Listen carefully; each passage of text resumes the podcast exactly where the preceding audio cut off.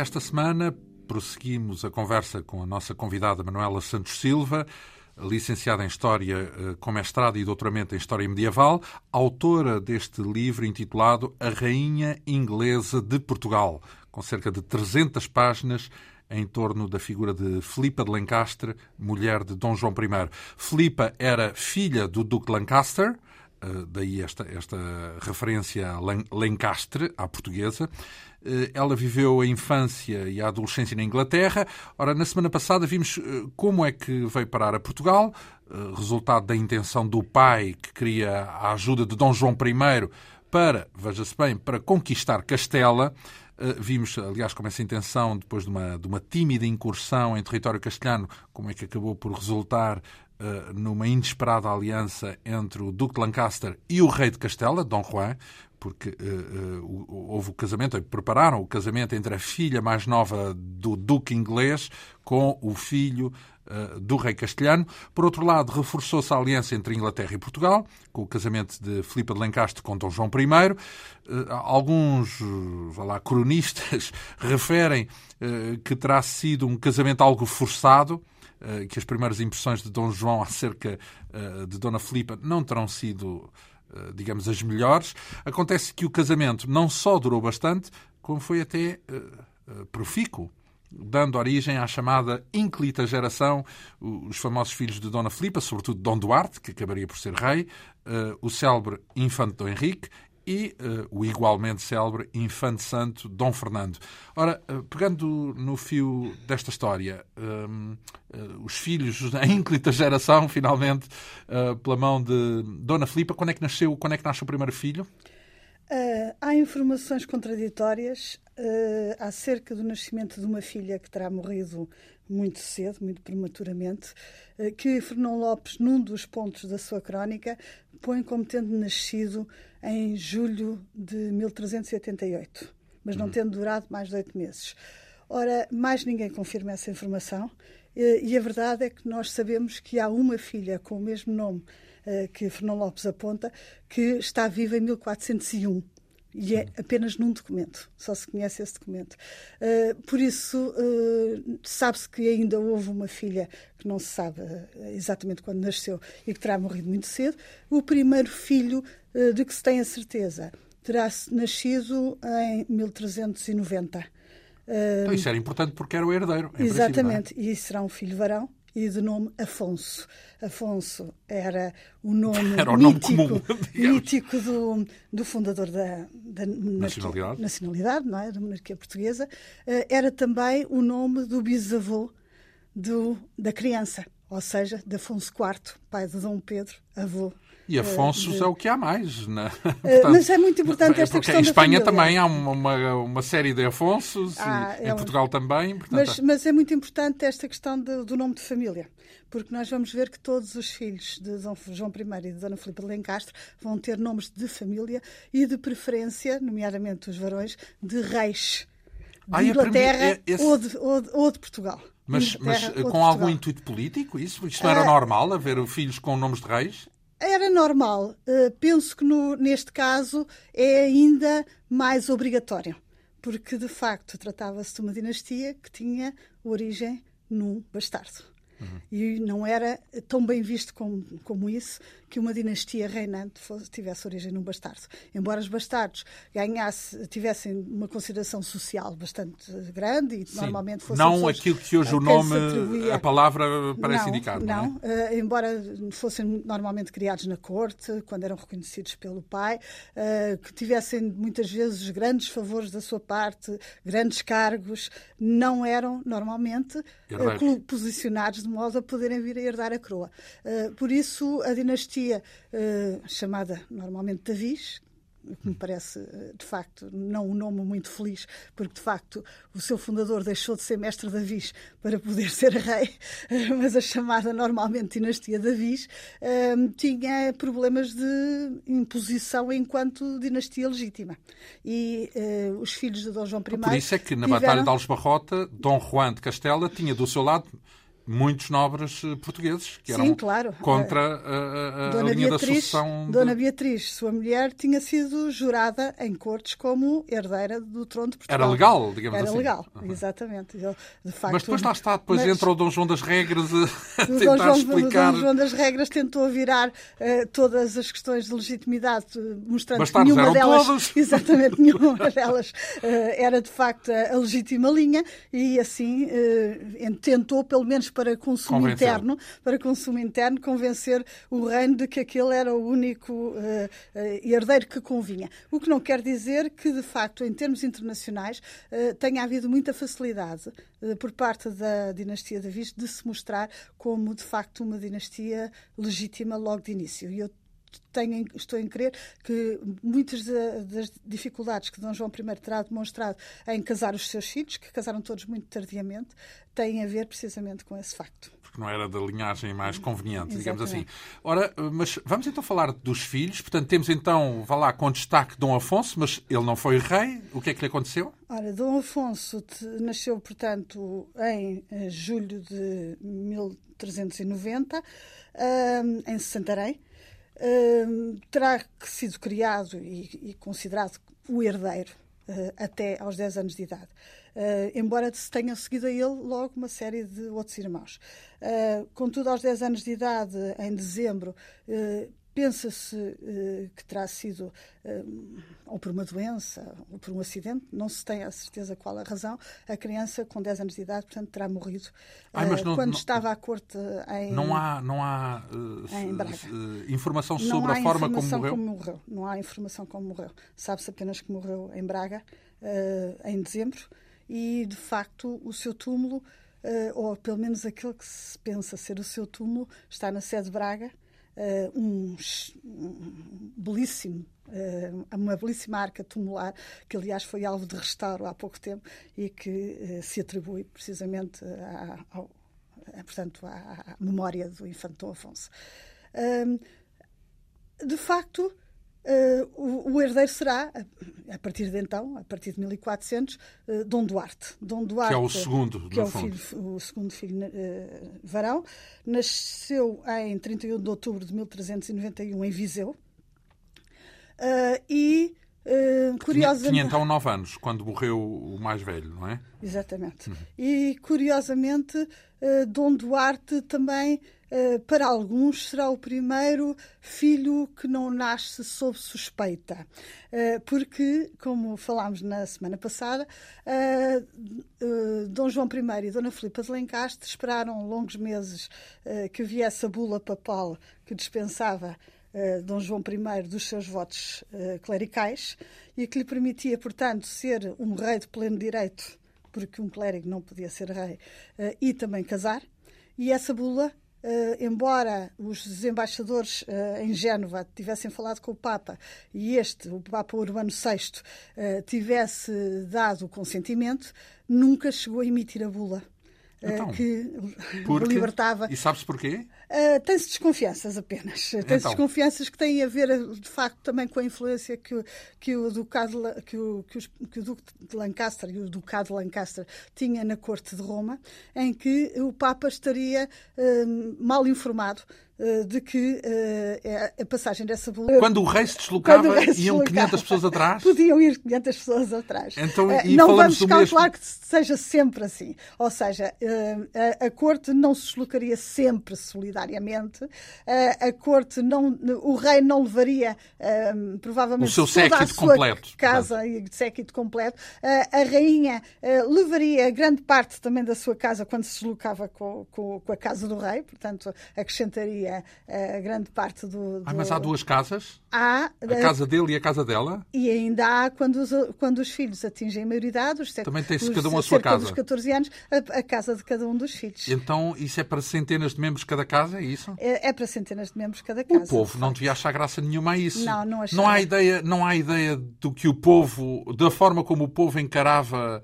uh, uh, a realeza? Há, há. Há as, as reuniões de cortes, e há as queixas em cortes. E as queixas em cortes insistem sistematicamente no direito da aposentadoria. Ora, o direito da aposentadoria é precisamente o direito que qualquer um ao serviço do rei, e nomeadamente o rei e, e todos aqueles que o acompanhavam, tinham de se alojar às custas do povo uh, nas suas casas, em casas que lhes pertenciam, uh, pedir-lhes roupas emprestadas para, para, para, para fazer as camas, uh, pedir-lhes alimentos. Mas que expropriavam, é isso? sim, uma espécie de ah. expropriação, ah. pelo menos temporária. temporária. E, e, portanto, que muitas vezes era devolvida já em mau estado, e há essas queixas em cortes, de que tinham, por exemplo, às vezes lençóis guardados para os casamentos das filhas que eram expropriados e emprestados à, à nobreza quando estava de passagem e que depois eram devolvidos em mau estado, etc. Portanto, o povo de facto não achava graça nenhuma, mas ao mesmo tempo nós vemos também pedidos do, do povo para que o rei passe mais vezes pela sua terra. Portanto, uh, digamos que uh, havia aqui uma duplice uh, atitude por parte da maior parte da população, que por um lado sabia que se o rei lá estivesse estaria mais sensível aos seus pedidos, não é? Sim, estaria mais próximo, o poder. mais vá. próximo ao passo, e um pedido era o quê? Tipicamente, o que é que se pedia ao rei? Uh, numa, numa... Uh, Pedia-se muitas coisas, uh, muito variado. Pedia-se, nomeadamente, apoio apoio, lá está a, a, tal noção de proteção contra os, os outros poderosos, quando eles abusavam do seu próprio poder. Uh, Pedia-se, de facto, que ele privilegiasse determinados, uh, determinadas as pessoas, uh, por exemplo, fazendo com que elas não fossem obrigadas a fazer serviço militar ou não fossem obrigadas a, a contribuir com tantos impostos.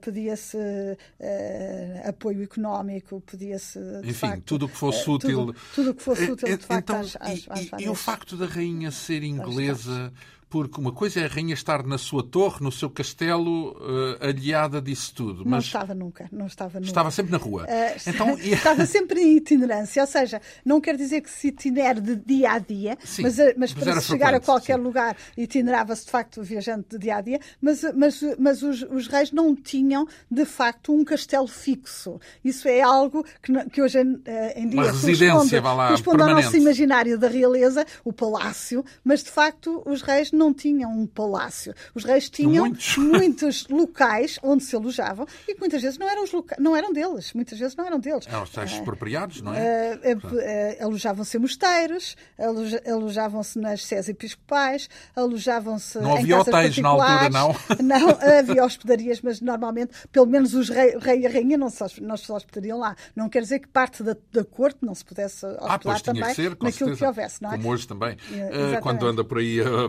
presidência ou sei lá o. E também, naturalmente, além dos castelos que pertenciam ao rei, que eram dos, onde vivia o alcaide, mas que normalmente eram uh, apertados, uh, eram postos em locais muito de difícil alcance, uh, de difícil acesso, um, escuros e com, que contiriam, e não, não, não, não conteriam muita gente, não poderia muita gente alojar-se lá.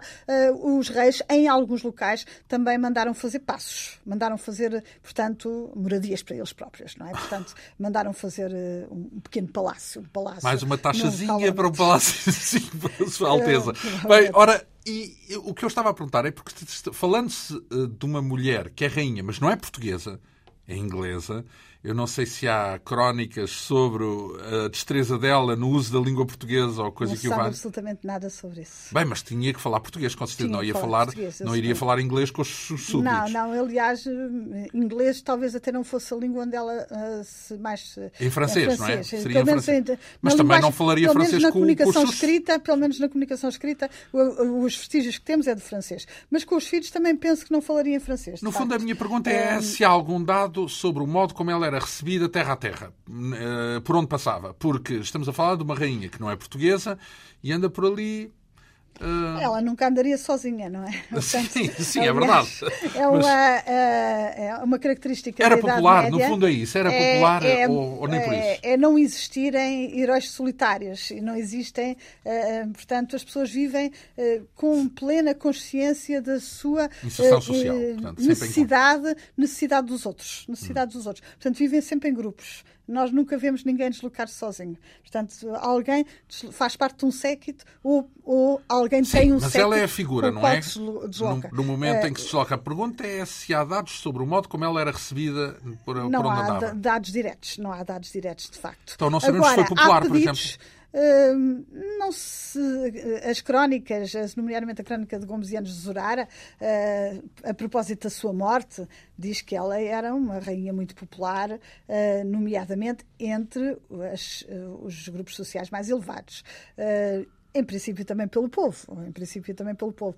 Nós sabemos que nas terras da rainha, nas terras que lhe pertenciam, que já vamos ver, sobre as quais ela tinha jurisdição e recebia direitos uh, reais, uh, nessas terras, uh, de facto, há, há alguma informação sobre os contactos uh, diretos terras tais uh, como? entre. Uh, ora, essas terras eram, sobretudo no caso da Dona Filipa de Lencastre, Óbidos, uhum. Torres Vedras, Torres Novas, ehm, Sintra, Sintra Montemoro Velho e Alenquer. E Alenquer. Uh, e nessas terras uh, uh, ela era, digamos, tinha, tinha direitos especiais por administrar essas terras, é isso? nessas terras, aquilo que são normalmente os direitos do rei sobre terras que pertencem à coroa passavam para a rainha. E a autoridade que o rei também tinha sobre essas terras passavam para a rainha, a não ser em casos uh, de administração militar. De facto, as questões militares continuavam sempre, na mão, sempre do, na rei. mão do rei. Mas tudo o resto, à, à partida, parecia passar para as mãos das rainhas. Uh, por outro lado, há alguma marca dessas terras que se devam especialmente a Filipa de Lencastre? Sei lá, em Sintra, em Óbidos, por aí fora? Não. Há construções, por exemplo, tinham capacidade. Construa-se aqui. Tinham capacidade para mandar construir e há alguns locais em, eh, que, que, de facto estão associados uh, a algumas rainhas. Uh, penso que não necessariamente a Filipa de Lencastre, embora em Sintra uh, se associe muito a ela, precisamente o, aquilo que nós hoje chamamos o Palácio da Vila, também a Filipa de Lencastre, uma vez que ela passou lá várias temporadas também, com a corte toda com a cor toda, nomeadamente no verão. O verão, eh, como em Sintra ainda hoje é um local mais convidativo, mais no, verão, convidativo no verão, eh, era um, local habitual para passar o estio, o mês de agosto, sobretudo uhum. o mês de agosto. Eh, também a casa de férias. Era a casa de férias para o verão, havia outras casas de férias para outras épocas, não é? Mas no verão, de facto, havia uma certa apetência por Sintra, mas vemos, não vemos a rainha aí sozinha, de facto. Vemos a rainha acompanhada da corte toda, aparentemente. A, passar, a corte eram quê? As aias, as donzelas? A corte toda, portanto, não só a sua casa, Ai, mas a casa do a casa rei dela é, é, uh, como é que podemos definir a casa da rainha? Ora, a casa da rainha era composta, sobretudo, podemos dizer, por três grupos. Um dos grupos é os administradores da sua casa e dos seus interesses, digamos assim. Ela tinha funcionários próprios. Tinha um mordomo-mor da sua casa, portanto, alguém que administra a sua casa. Depois tinha um chanceler-mor, portanto, ela tinha uma chancelaria própria para é um emitir, governo, é? exatamente, um emitir os seus próprios documentos. Uh, tinha depois um escrivão da puridade própria, que significa que é um secretário particular. Portanto, havia uma diferença entre o que é a chancelaria e o que é o secretário particular, a, a escrita particular da, da, rainha. Tinha depois uma quantidade de outros uh, funcionários uh, que tratavam, uh, nomeadamente já, já a administração da, da, da um do, abastecimento. Essa escrita uh, sobrou muitos documentos escritos por ela? sobraram alguns documentos escritos por ela Uh, não sabemos se são escritos pela mão dela. Sim, mas, é? uh, mas, são reconhecidos como sendo dela. Autor, da sua autoria. Sobre quê? Existem. Existem uh, não há estados de alma nesses documentos, não? Não, não há estados de alma. é tudo oficial. Portanto. Existem documentos da chancelaria dirigidos, sobretudo, às suas terras, portanto, sobre a administração das suas terras, de que ela é autora, de que ela é autora. Existem, por segundas vias, digamos assim, algumas, algumas algum reflexo também de cartas que ela traz escrito à chancelaria do rei, até pedir então, esclarecimentos Tudo que era sobre, escrito era sempre oficial, a, é isso? Não havia uh, uh, aquela existe, escrita informal, vá? Não, existe também escrita aí já pertencente, digamos, à, à, ao, ao, seu secretário, ao trabalho do seu secretário particular, sobretudo nas, nas, epístolas, nas cartas que ela escreveu para a Inglaterra, que temos noção de, de existência de pelo menos quatro a cinco cartas. Com soldados, imagino. E, em que ela deixa escapar algumas, alguns aspectos de que nós podemos uh, encarar como particulares.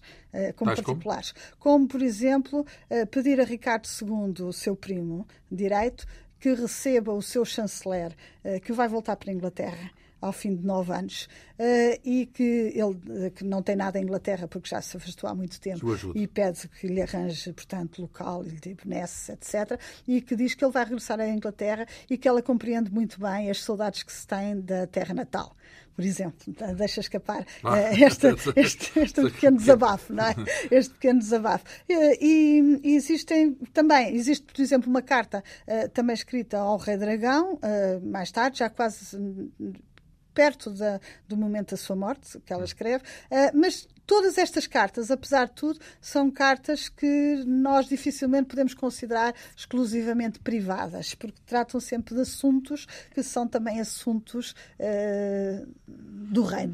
Dos reinos, além disso. Uh, de alguém, ou então da sua, de, de, são assuntos privados, mas uh, em que ela está na posição de rainha. Não, Portanto, a olhar pelos seus, por aqueles que trabalharam para é si. também do senso é? comum já do romantismo, imaginar que os reis ou as rainhas que andam languidamente a ser considerações românticas nas suas cartas, não será bem isso, imagino eu, mais na, voz, mais na vez do cronista. Se calhar o cronista já pode fazer essas considerações, não é? Uh, sim, uh, mais, mais na, sim, sim no, o Fernando Lopes, por exemplo, faz imensas Lopes considerações. Não, não, conheceu a Filipe de Lencar, Sim, foi pouco é? depois, mas Portanto, havendo cronistas, o cronista podia ser considerações. Poderia, poderia. Uh, ora bem, depois temos também de acordo com a descrição que uh, aplica aqui no livro, e eu recordo que uh, todas, uh, toda esta conversa é sempre em torno daquilo que está que consta de uma forma detalhada neste livro intitulado A Rainha Inglesa de Portugal.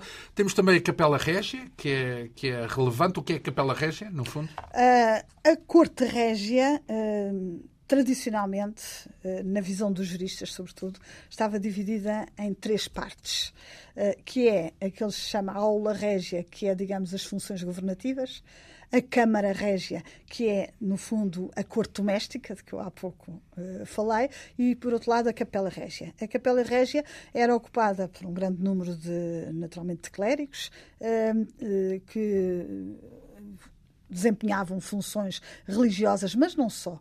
Uh, na, na, corte.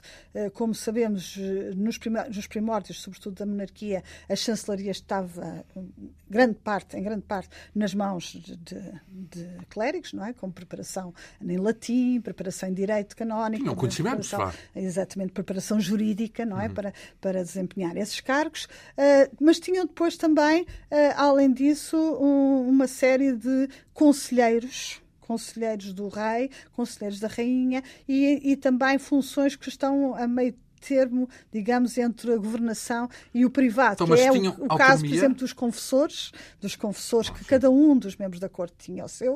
Uh, o Schmuller, por exemplo, aquele que representava algo que fazia parte também das funções do rei e da rainha, que era a generosidade de, na magnanimidade da distribuição dos bens, é? da distribuição dos bens. Tinha um portanto, conselheiro para essa distribuição, uh, é isso? Uh, não, sim, um, alguém que decidia, no fundo, este, este qual merece. era a distribuição, etc. E, então, e, e, mas a minha pergunta pergunta é se essa parte uh, religiosa se era autónoma e respondia era perante Roma e, portanto, era uma espécie de um outro poder ali ao lado, dentro de casa, ou se estava completamente nas mãos do rei ou da rainha?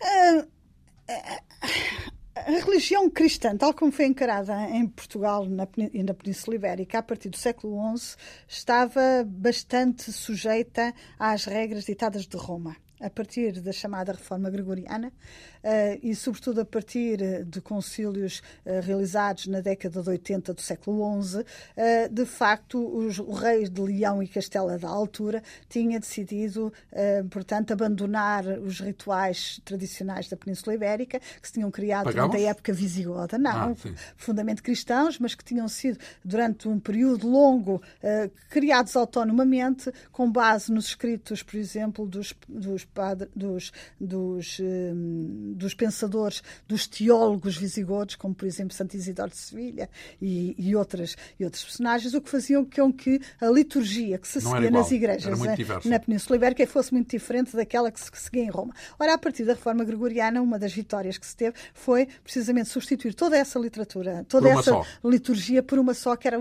a dos ditames de Roma. Ora bem, em Inglaterra, esse hum, processo não se passou da mesma maneira. Uh, porque coincidiu com a conquista de Inglaterra pelos uh, conquistadores normandos, por uh, Guilherme o Conquistador, e de facto parece que Guilherme o Conquistador terá conseguido do papado uma dispensa de obediência e de substituição dos rituais uh, britânicos uh, pelos uh, rituais de Roma. de Roma. O que significa que a Inglaterra funcionava de uma forma diferente em termos de, de liturgia e rituais. E por consequência, e, Filipa de Lancaster também e, é isso? E por consequência, Filipa de Lancaster estava habituada a seguir, aparentemente, e os cronistas repetem isso sem, sem depois irem muito fundo na questão, porque devia ser algo que ela era diferente, é isso? Que ela rezava as horas canónicas segundo o ritual de Salisbúria.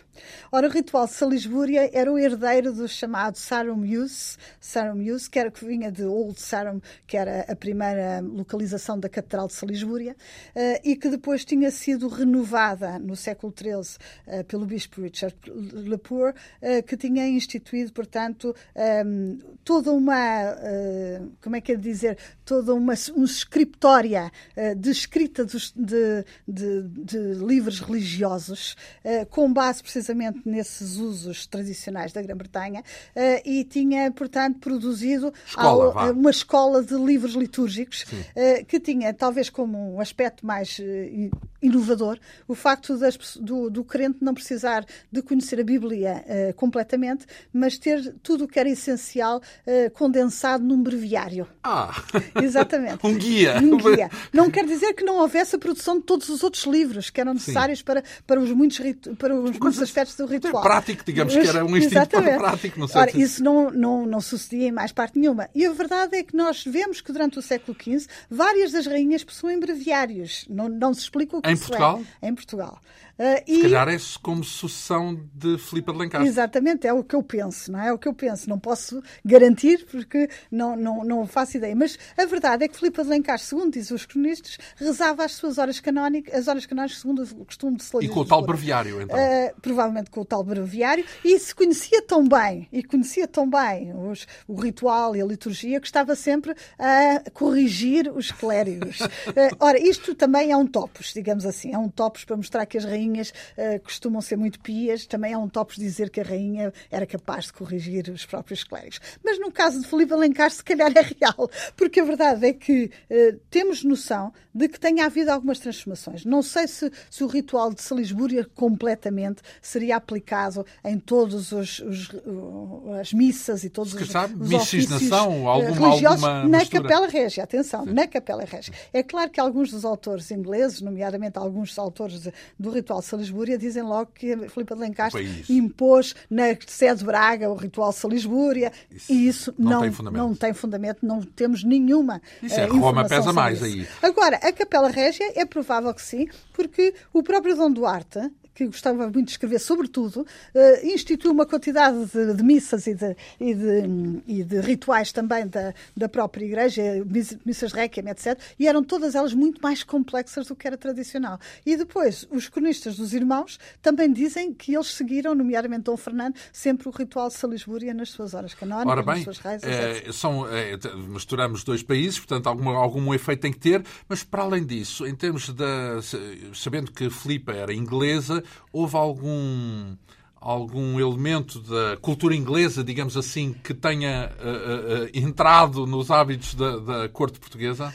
Penso que na corte portuguesa, Sem sim, falar mais da... uma vez, sim. na corte portuguesa, sim, mais uma vez. Uh, embora eu não possa deixar de ficar surpreendida quando olho para a lista de livros que, por exemplo, Dom Duarte apresenta no, no seu livro de apontamentos, em que não há um único livro em francês.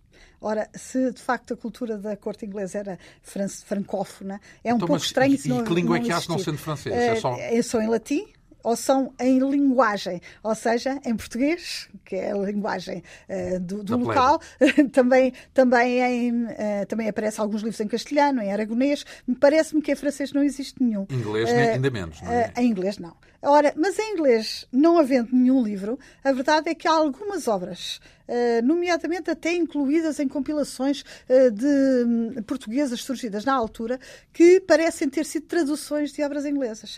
Eh, a mais conhecida de todas é precisamente uma obra de John Gower, que foi traduzida com o título do Amante, que existe na biblioteca do, de Dom Duarte, que é um, um livro doutrinário, mas ao mesmo tempo. O Amante? O amante. Doutrinário? Exatamente. É não é a literatura de cordel? não, é um pouco dentro de uma certa literatura pedagógica, digamos que, Ai, que, que a Idade Média, que, a Idade Média uh, uh, apresenta, que, que, que, é feito de uma forma irónica, digamos assim, em que. Mas em como que se deve amar, é isso? Uh, não necessariamente. Não, não, o facto de ter esse título não significa propriamente que o tema seja, seja, seja, esse, seja esse literal. Mas, de facto, esse livro foi traduzido para português. Existe a tradução portuguesa e é citado por Dom Duarte nas suas obras, inclusivamente. Gostou, portanto. E, e é um, e Mas é um, é livro, quê, afinal? E é um livro que, que, é um é um livro que, que se enquadra muito dentro de um, de um, tipo de literatura que existe muito na Idade Média, que é sobretudo dar, contar histórias como exemplos com exemplos morais. Com exemplos morais. Então, e o é, amante vem de onde? Vem, é um, não há uma, um tema único, não é? Um conjunto de. de é um dos, um dos tópicos, um dos tópicos que lá assim. vem. Uh, e, e, e, portanto, aquela, aquela obra, por exemplo, foi traduzida para português e aparentemente por alguém próximo de Dona Filipa de Lencastre, ou pelo menos com, da mesma família, por exemplo, do seu escrivão da Puridade, que tem exatamente o mesmo, o mesmo nome de família que o escrivão da Puridade. E, ainda mais curiosamente, é que em, em Castela existe também uma versão castelhana desse livro, tirada da versão portuguesa. Hum. Portanto, feita a partir da Contaminações. Então, eh, ela, eh, por outro lado, em Portugal havia embaixador de, de Inglaterra? Não. Uh, não havia embaixadores, nunca não havia embaixadores, não havia nessa altura hábito de haver embaixadores uh, permanentes. Não havia uma havia, comunidade inglesa? Havia, havia comunidade inglesa também esporádica e sobretudo ligada à mercancia, tal como havia outras comunidades em Lisboa, não é? Em Lisboa e noutros, e noutros locais uh, com ligações económicas em Inglaterra. não se sabe muito sobre isso, embora haja também uma carta de Dona Filipa pedindo também mercês para um um uh, mercador, precisamente, que tinha estado em Inglaterra, eh, etc. Digamos que a rainha, nessa altura, era, a propósito desse exemplo que acaba de dar, era mais uma pessoa que uh, regia influências, era mais uma magistratura de influência do que, uh, uh, portanto, fazia pedidos para este e para aquele. Era aquilo que normalmente os historiadores hoje em dia chamam um meio de acesso ao rei. Uh, era encarada, pelo menos, era encarada como uma forma de acessibilidade ao rei, de facto. Uh, porque nós vemos isso em, várias, em vários níveis, não é? Uh, não só a nível da nobreza, por exemplo, Romesiana Jesurara diz que quando ela morreu que a nobreza teve muita pena, porque ela era uma das suas grandes ajudas e, e, portanto, uma daquelas que de facto lhes dava apoio e lhes dava, não lhes negava mercês, etc, etc. vemos também que a própria Casa da Rainha era constituída não só nos seus funcionários, mas depois, há pouco não, não terminámos depois de falar da Casa Rainha, mas também as senhoras que acompanhavam a Rainha, as donas que acompanhavam a Rainha, que eram na sua maior parte viúvas ou algumas casadas, mas na sua maior parte seriam viúvas, e as donzelas, que eram as, as, moças solteiras, que estavam completamente à mercê da rainha para lhes arranjar uh, casamento, para lhes pagar a boda, etc. Uh, que, e que normalmente eram órfãs. Eu, pelo menos no, no caso da, da, Casa da Rainha de Dona Filipa, eu cheguei à conclusão que havia pouca gente. Mas órfãs da nobreza. De órfãs de pai, órfãs de pai, não é? Da nobreza, da todas nobreza. elas, claro. E de qualquer modo cheguei à conclusão que a Casa da Rainha era sobretudo constituída por viúvas ou solteiras. Eh, portanto, que eram alguém que podia estar permanentemente com a rainha, a acompanhá-la e disponível, não é? Eh, e, e portanto, eh, estava eu a dizer que no, no, a influência uh, que, que, a, que, a rainha teve uh, na, sua, na sua casa fez com que, por exemplo, uh, muitos dos seus membros também se utilizassem dela nitidamente para, como forma de acesso também ao próprio rei. Claro. Há uma família que se destaca, que é a família dos Coutinhos. Uh, da qual fazia parte a sua aia. Que pede portanto, muitos favores, é Beatriz, é isso? Beatriz Gonçalves de Moura, que tem lá colocado o seu filho primogênito, que depois chegará a altos cargos no reino, uh, tem lá colocadas três filhas três filhas na, na, na, própria casa da rainha e, portanto, e mesmo quando sai uma para se casar, aparentemente, entra outra que ficou viúva entretanto. portanto, há uma verdadeira mafia, digamos assim, dos coutinhos dentro da casa da rainha. Mas esse é um caso, não é? Esse é um caso. Não quer dizer que não houvesse, de facto, um papel da rainha muito importante uh, no sentido de uh, permitir, de facto, essa acessibilidade ao rei, mas aquilo que se nota também é que a rainha uh, utiliza o seu estatuto muitas vezes para influir em causas que ela acha que são uh, importantes. É claro que, o, que, o, que o, a ação da rainha está sempre dentro de uma esfera relativamente limitada, que é pensar-se que a rainha deve ter como interlocutores pessoas que são da sua família mas a sua família pode ser uma família muito alargada, porque, como vimos já, normalmente os casamentos internacionais dentro os, da rede mesmo as, as outras famílias, fazia, todas nobres, por, por atacado, sim, fazem parte desse círculo. É? Exatamente. É? Ou, ou, os seus, mas as famílias nobres estão na sua dependência, e, portanto, isso é outra relação que têm com a rainha, mas no caso das famílias reais, ela também age como interlocutora internacional, então, ou seja, agindo com, de, com diplomacia. E quando Pode o rei diplomata. sai, se o rei sai ou quando sai, Dom João saiu? Uh... Dom João saía por vezes por motivos de guerra. Uh, e deixava a rainha no seu lugar com plenos poderes. E ela governava, é isso? E ela governava. Até, até presidia uh, uh, reuniões de cortes, aparentemente. Aliás, logo o seu primeiro Mas ato público era... terá sido presidir uma reunião de cortes, enquanto Dom João I ia com o Duque de Lancaster para Castela. e ela tinha regência efêmera, durante o período que ele não estava, de facto, do reino. E há, há dados sobre se administrava bem, se regia bem? Se ou... regia bem, não. Temos as cartas cartas dele a deixá-la a, deixá-la a reger. Não sei se. Se, se, se, se o fez várias vezes é porque ficou satisfeito com. e, com... e, sabemos que isso é, de facto, também algo que, que é natural na, na, na monarquia e nos, no papel da rainha consorte. É? Eh, falamos de guerra porque, eh, no fundo, é, é, é o, o, estamos a falar de 1300 e muitos, 1400 e poucos, melhor dizendo, portanto, o país tem 200 e poucos anos, está ainda a ser talhado, num certo sentido, há muitas batalhas, muitas guerras, muitas alianças. Eh, de resto, é durante uma preparação para uma dessas campanhas que depois a rainha eh, morre. Essa é a campanha de Ceuta. Antes de mais, porquê é que, porquê é que falamos de Ceuta? Era importante uh, ir a Ceuta? Era importante conquistar Ceuta? Uh, na, na, na, nas fontes que nós temos para estudar a, a tomada de Ceuta, uh, não nos é apresentado esse objetivo logo como algo que já estava planeado. Mas talvez até fosse já algo pertencia uh, aos planos dos monarcas portugueses, como aliás o meu colega Bernardo Vasconcelos e Souza já chegou a demonstrar que estaria de, nos planos da monarquia portuguesa desde Afonso IV.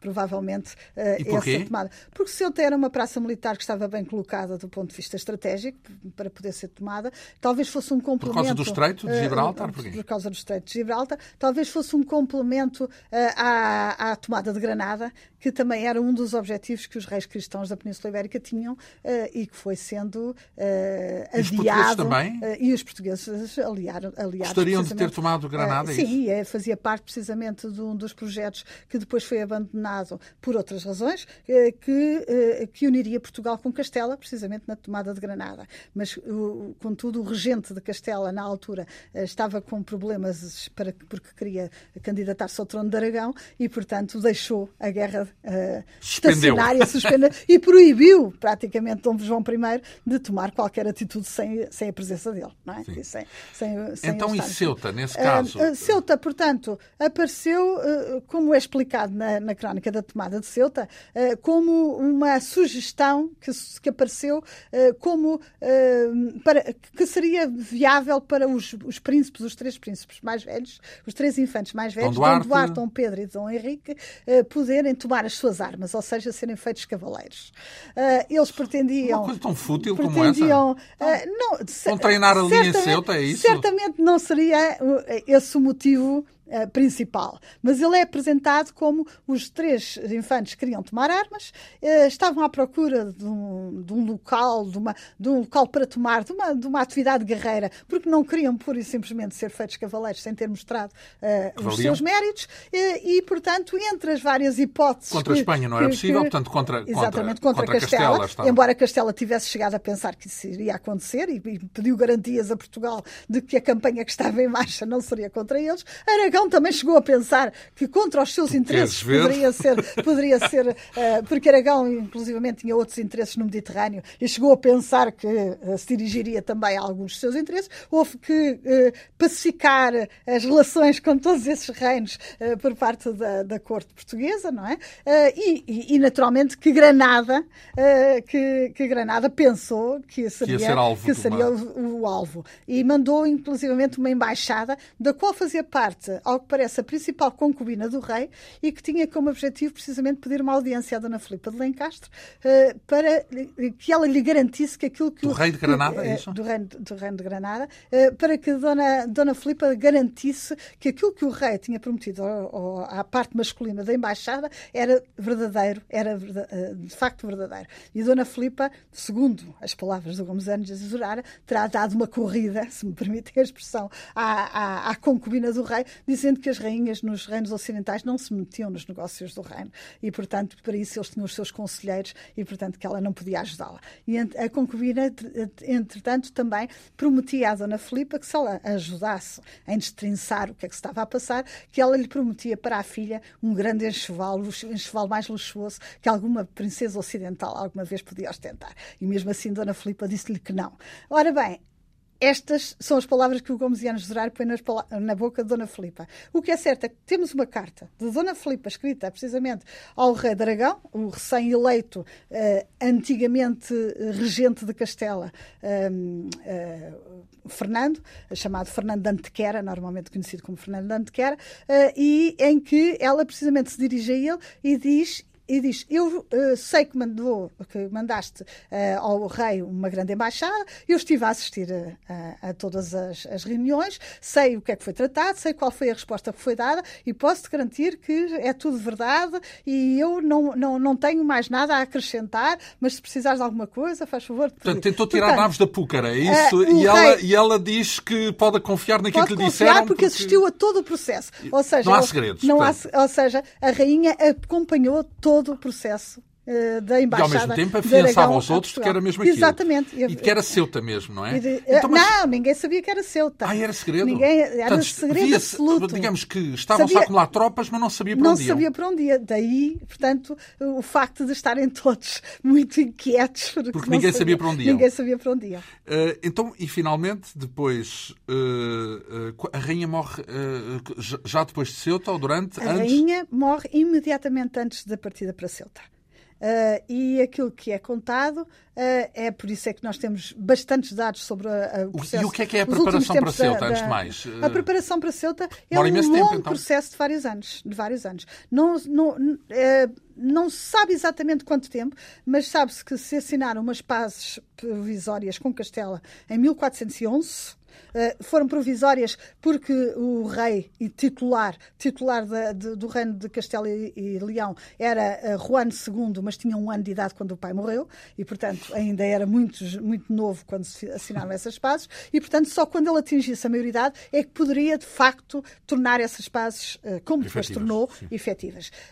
De qualquer modo, desde 1411 até 1415, provavelmente, não imediatamente logo a seguir a 1411, mas a 1412, ter-se a começar a preparar a, a, conquista de Ceuta. E quando é que foi a e, conquista? E a conquista, eles partiram, portanto, ao que parece, por volta do dia 25 de julho, de julho para, para Ceuta. De que ano? Uh, do ano de 1415. Portanto, três anos, no fundo demorou três Cerca anos. de três anos. E isso significa o quê? Juntar tropas uh, num uh, acortelamento, sim, exatamente, num construir navios, construir navios, construir armas, construir uh, uma quantidade de, de infraestruturas E, e os mouros, era assim que se chamavam na altura, mouros? Sim, não. eles chamavam mouros. E, e, os mouros foram apanhados de surpresa numa, numa manobra dessas?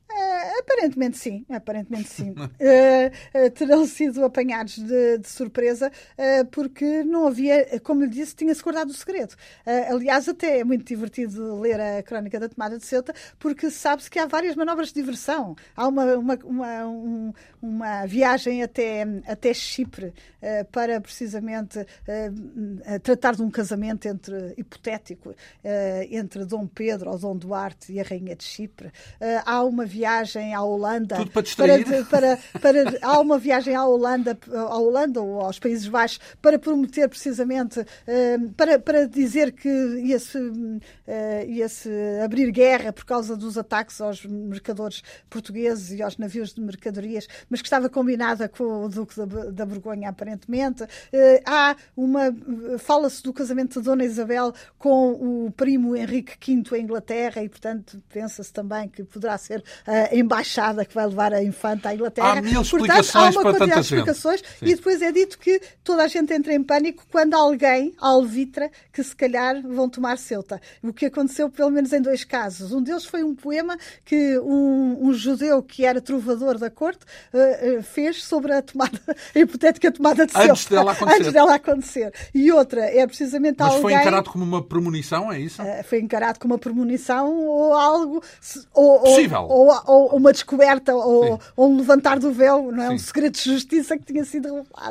Tinha sido revelado. E também ainda uh, há um, um, um, servidor do rei que lhe aparece ainda a, a propor um possível, um possível sítio para, para, se, para se conquistar e, e apresenta-lhe um mapa de Ceuta. E ele não ah, deveria saber de nada. Ele não deveria saber de nada. Portanto, pensou-se também que o segredo tinha sido revelado. Mas a, a partir do segredo estava bem guardado. Então, e antes de mais, Ceuta é fundamental, uh, é uma campanha essencial no decurso da história em geral, até nem a, a, história portuguesa, claro, da história de Portugal, em geral, porque é o início de muitas e outras campanhas para lá da Península, fora da Península Ibérica, não é? é. Uh, mas, por outro lado, também sabemos hoje, a posteriori, que falhou. Ou melhor. Não falhou que... na altura, foi, mais tarde foi falhou. perdida, não é? Sim, mais tarde perdida. foi perdida. É? Dom Fernando tem um problema, Mas um infante. É mais tarde, não é? Isso mais, Mas mais primeiro tarde, foi conquistada. Foi conquistada e foi um bom sucesso, só que aparentemente manter Ceuta fora de, das fronteiras era muito custoso, era, muito, era, era uma carga uh, económica e fiscal. E é nesse contexto difícil. que o uh, irmão que é, é, do, do infante é, Henrique então é capturado e mantido. O infante Fernando, mais tarde. Mas o irmão é do Infante tomada... Henrique. Ah, mas isso é na tomada de Tanger, não é na tomada de Ceuta. Ah. É na tomada de Tanger 20 anos depois. Ora bem, e a, morte, e a morte da rainha? Como é que dá então? Ora bem, a rainha, uh, a rainha uh, segundo nós sabemos, havia peste havia um, portanto, uma epidemia que agraçava nas grandes cidades, portanto a corte não estava em Lisboa, Uh, no verão foi para Sintra, como era costume, e prolongou a sua estadia em Sintra. Uh, ao que parece, quando chegou perto do Natal, uh, já havia peste também em Sintra. E, portanto, eles deslocaram-se, ao que parece, para Sant Sacavém, Sacavém, portanto, arredores de Lisboa. A rainha estaria em Sacavém. Não sabemos exatamente. O que, é que faziam para se proteger? Fugiam da peste apenas, nada? Fugiam dos locais onde, onde sabia que tinha surgido a peste apenas. não havia e, nada a fazer na altura. Em princípio, a peste, sobretudo, era mais mortífera nas cidades, porque as pessoas viviam mais em conjunto e, portanto, era mais difícil. Sem saberem, não é? Eh, claro. As pessoas sabiam. Eu acho que sabíamos mais do que hoje nós pensamos que sabiam. que sabiam. Porque eles tomavam cuidados que eram os cuidados adequados, de facto, eh, da, da higiene, de se afastar e, de, e tentarem eh, melhorar as condições de salubridade, etc. E, portanto, sei que, sabemos que a corte estava em Sacavém. Não sabemos exatamente onde é que estava alojada. Talvez num mosteiro, talvez num, ao pé do Rio Trancão.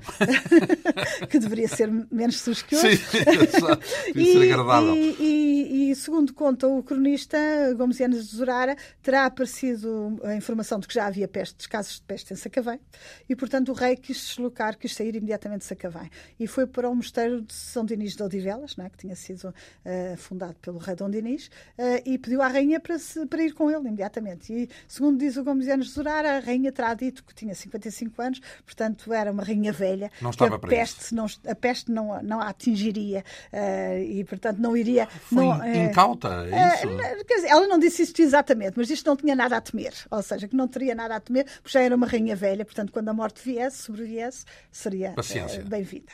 de qualquer modo, ela terá acompanhado o rei, não logo imediatamente, mas terá ido depois.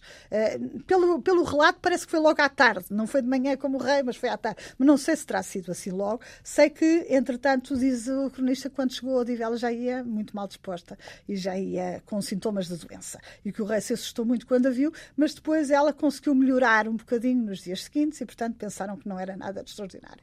Ora, uh, não sabemos exatamente quanto tempo é que demorou esta agonia, digamos assim, mas uh, aparentemente não terá sido menos de um mês, menos de um mês e pouco.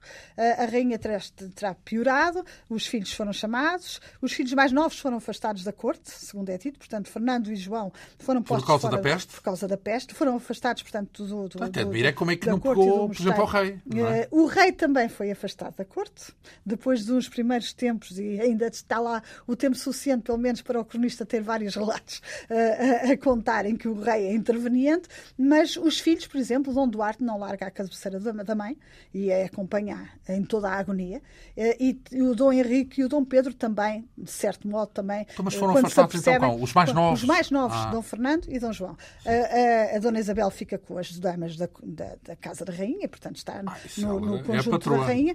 Vai, vai, e, entretanto, e entretanto, aquilo que se sabe é que a Rainha, portanto, começa a preparar a sua morte, mas com muito tempo, aparentemente. Portanto, porque, sabe que vai morrer. É sabe que vai morrer, não tem dúvidas de que vai morrer. E, portanto, apela à harmonia familiar, apela, distribui tarefas pelos vários filhos sobre o que é que cada um se deve encarregar. O rei é afastado, então, vai para Alhos Vedros, segundo diz o cronista, uh, portanto, para outro local recôndito e fora do, do da influência do, da, da, da, da, da, peste. da peste, mas ficam os três filhos, na, os três, quatro, a Dona Isabel também lá estava. Os mais na, velhos. Na, na, no Mosteiro de Odivelas, uh, e portanto ela uh, manda fazer espadas para os filhos serem armados cavaleiros. Uh, e como as espadas demoraram muito tempo a fazer, tal como ela as queria, com pedras preciosas, aljofar, pérolas, etc., ela mandou vir uma relíquia que era precisamente uma parte da cruz de Jesus Cristo, o lenho de Jesus Cristo, Bem. em que partiu em quatro partes. Místico, mas tinha vindo da Terra Santa, é isso? Sabe-se lá. Sabe-se que as relíquias pululavam por todo o Ocidente medieval. Portanto, havia lenhos da cruz em todo lado. Havia lenhos em muitos locais, não é? Uh, mas pronto, mas eles uh, acreditavam que era genuíno, não é? E ela terá partido o lenho em quatro partes e terá dado uma ao marido, uma ao filho mais velho, outra a Dom Pedro e outra a Dom Henrique. E, portanto, terá pedido para eles trazerem sempre aquela relíquia consigo, que seria a garantia que nada lhes sucederia, nada lhes mal lhes sucederia. E ainda chega a ter tempo para distribuir as, as espadas aos filhos, e, portanto, é quando distribui as espadas aos filhos que, ele, que ela lhes dá, uh, portanto, a cada um a sua incumbência. Uh, a Dom Duarte, o reino, para que olhe sempre pelo seu reino de uma forma muito justa, etc. A Dom, a Dom Pedro, as damas, e as donzelas, e nomeadamente as damas da sua casa, que ele deve tomar conta delas, etc. E, portanto, é ele que propõe precisamente que as, as terras da rainha passem para a irmã Isabel, uh, nesse contexto, digamos assim, e uh, Dom Henrique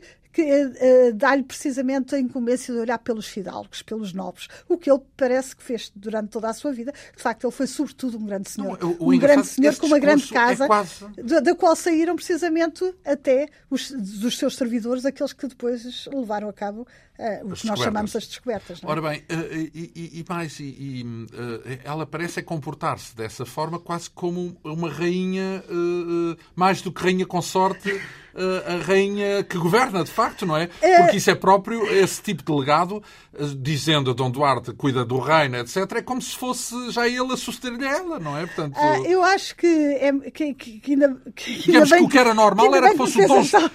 Era mais normal que fosse o Dom João I a ter esse tipo esse de de herança para deixar, ou esse discurso no momento da morte, do que ela, não é? Eu acho que é um bocado na, na, na sequência de se considerar que, ela é, uma, que ela é uma pedagoga do, dos filhos, não é? Que a, a, ideia de que ela é uma pedagoga dos filhos. Mas, sobretudo, deixa-me que, que eu diga que, que, que, por acaso, eh, quando foi lançada a coleção Rainhas de Portugal do Círculo Leitores, eh, saiu um artigo numa revista uh, que dizia assim, uh, que era sobre Dona Maria I e Dona Maria II, e que dizia assim: uh, leia a história das únicas rainhas de Portugal dizia o, o, título da. Porque da, oficialmente do... governaram, não é? Mas o problema é que quem diz uma coisa dessas é porque não sabe absolutamente nada, precisamente, do contexto de história. Porque, de facto, o poder do rei uh, é reinar. O poder do rei é reinar. O o que, aquilo que é incumbido o rei é precisamente reinar.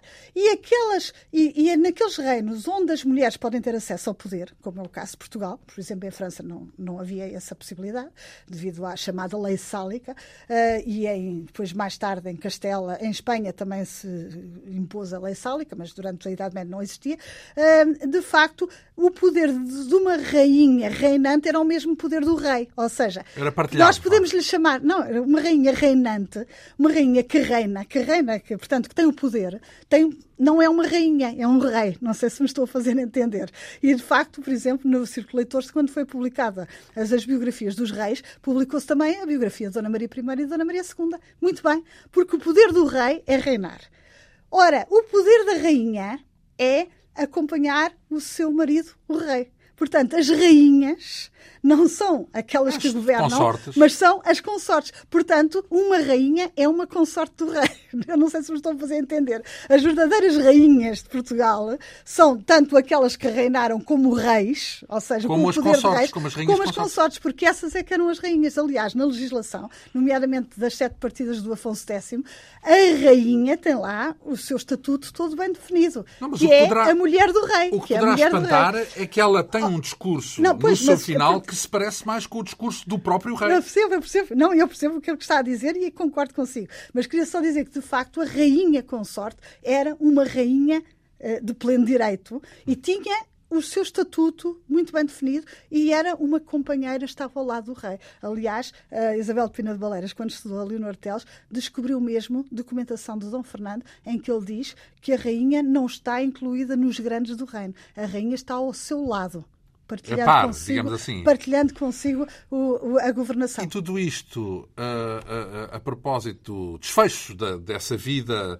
uh, tão rica como podemos testemunhar de Filipe de Lancaster, agora há o relato da morte, do momento da morte? Há, há o relato do momento da morte. Ela apareceu-lhe um. Portanto, era, ela sofria de peste bubónica, apareceu-lhe, portanto, um indício de, de, que, de que ela iria morrer, segundo ela interpretou imediatamente, e no, no dia seguinte uh, ela terá pedido para lhe darem a extrema unção e arranjou o seu corpo e tudo, é dito pelo cronista, e, e, e morreu com um sorriso, com um sorriso para Deus, placidamente, e sabendo, portanto, que iria para a vida eterna, etc.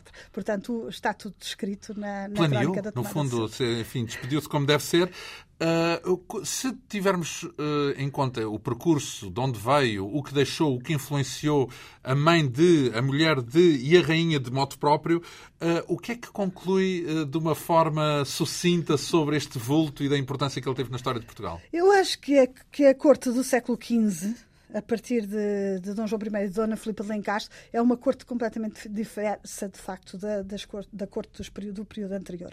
É uma corte que também pode ser fruto da conjuntura e da, e da época, mas é uma corte, de facto, muito mais voltada para as questões culturais, eh, para a própria influência da família real, eh, como ela própria um exemplo da sociedade, de comportamento, e para isso também contribuiu muito à autopropaganda, nesse sentido que a própria dinastia fez.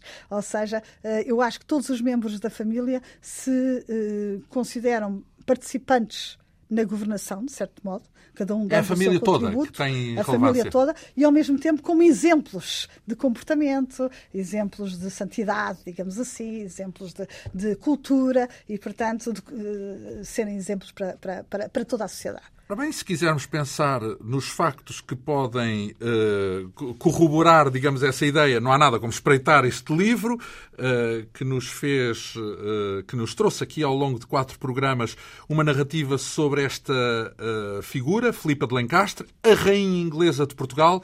É assim que está designada esta obra da autoria da nossa convidada. É a única, não é? Manuela a única, é a única, a única rainha inglesa, enfim, e, mas isso é, é uma descrição objetiva mas depois vimos que, que, isso tem por trás muitas outras considerações muito interessantes e muito vívidas e que podemos aqui testemunhar com a sua ajuda. Muito obrigado por ter vindo aqui. Presta atenção a, a esta figura. A historiadora Manuela Santos Silva, eh, que veio por múltiplas vezes, quatro vezes aqui à Antena 2 para nos apresentar esta figura influente da história de Portugal. A Quinta Essência hoje teve a assistência técnica de Ana Almeida, produção, realização e apresentação de João Almeida. Obrigado pela atenção.